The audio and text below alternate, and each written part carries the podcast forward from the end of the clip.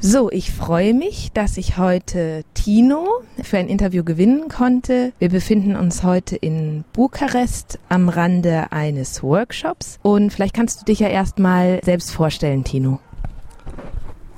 Ich komme aus ähm, linksradikalen Zusammenhängen, aus der Region Thüringen-Sachsen und lebt zurzeit in Thessaloniki in Griechenland. Wir sind hier bei einem Workshop zu Nationalismus, Faschismus und Holocaust in Rumänien in Bukarest. Ähm, der wurde organisiert hauptsächlich von dem Zusammenhang Third Generation Buchenwald und Genossinnen aus autonomen anarchistischen Zusammenhängen in Bukarest und beschäftigt sich grundlegend mit Fragen, die sicherlich auch für Antifaschistinnen interessant sind, sowohl aktuell wie historisch. Vielleicht interessant zu erwähnen wäre, dass das schon noch ein spezielleres Thema ist hier im rumänischen Kontext, wo Themen wie Faschismus, Antifaschismus und Holocaust eher sehr, sehr marginal sind.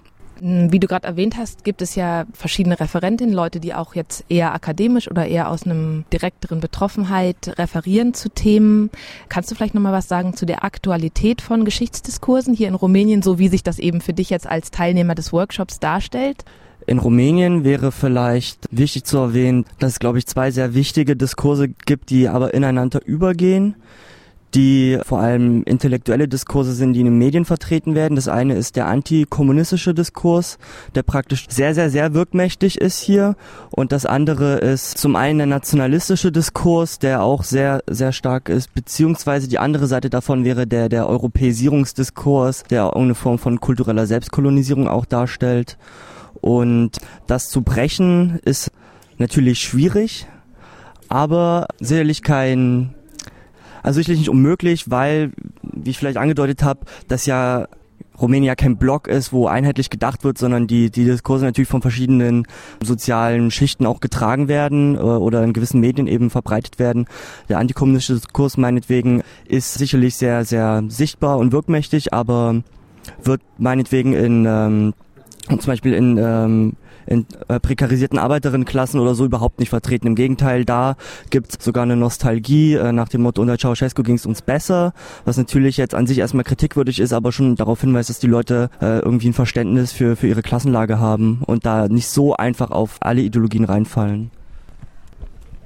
Ähm, also den ich gerade erwähnt habe, das war Ceausescu, das war der national neostalinistische letzte Diktator Rumäniens und Antonescu war sozusagen die Führungsperson in Rumänien, das ab 1940, 41 eine faschistoide, zumindest Militärdiktatur war, im Bündnis mit, mit der, mit der Achse, also vor allem mit äh, Nazi-Deutschland.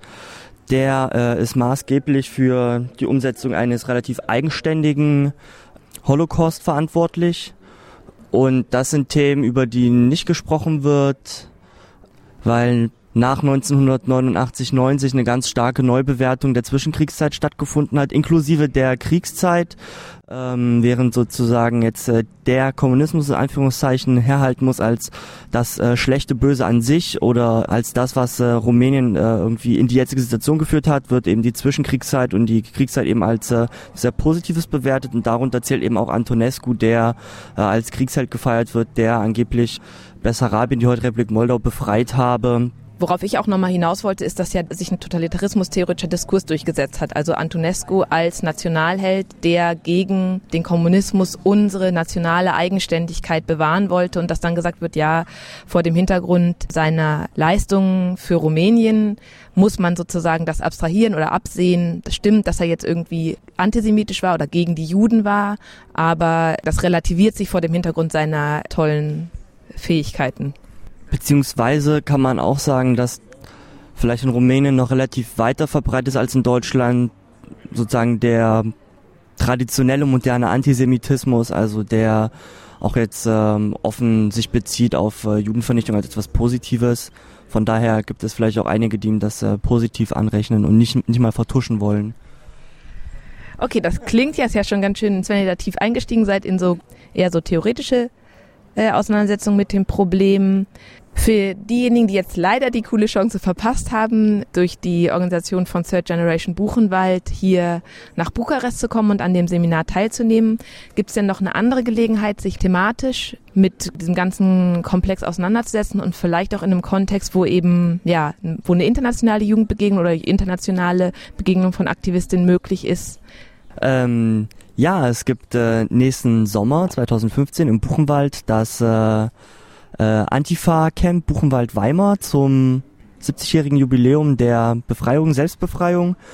Das wird dieses Mal nach Streitigkeiten und nach dem Ausfall des letzten Buchenwald-Camps von einer Leipziger Gruppe von, ich glaube auch relativ jungen Antifaschistinnen und Antifaschisten organisiert, sicherlich auch mit Beteiligung äh, lokaler Gruppen in Thüringen vor Ort und das wäre ja natürlich super, wenn viele Leute da hingehen, weil Buchenwald natürlich in vielerlei Hinsicht äh, interessant ist heute, auch vielleicht was die Widerstandsgeschichte betrifft oder die Verwicklung der deutschen Großindustrie in das KZ-System oder eben auch äh, gerade die Judenverfolgung in Thüringen und in, im Deutschen Reich zu der Zeit und kann auch eine super Gelegenheit sein, nicht nur internationale Leute kennenzulernen, sondern, was ja auch wichtig und toll ist, eben antifaschistische Genossinnen und Genossen innerhalb der BRD kennenzulernen und auch gerade so in, in der Provinz vielleicht. Ja, gut, okay. Also das Buchenwaldcamp als eine Gelegenheit, äh, sich auch gerade mit diesem Konzentrationslager genauer zu beschäftigen. Der Zusammenschluss, die Plattform Third Generation Buchenwald, hat das Camp zwar nicht mitorganisiert, aber rund um die Befreiungsfeier gibt es immer die Gelegenheit, diese Gruppe kennenzulernen. Und ansonsten einfach googeln Third Generation Buchenwald, da könnt ihr dann noch mehr über diese Gruppe erfahren. Ja, dann vielen Dank für das Interview. Ich danke. Tschüss. ähm,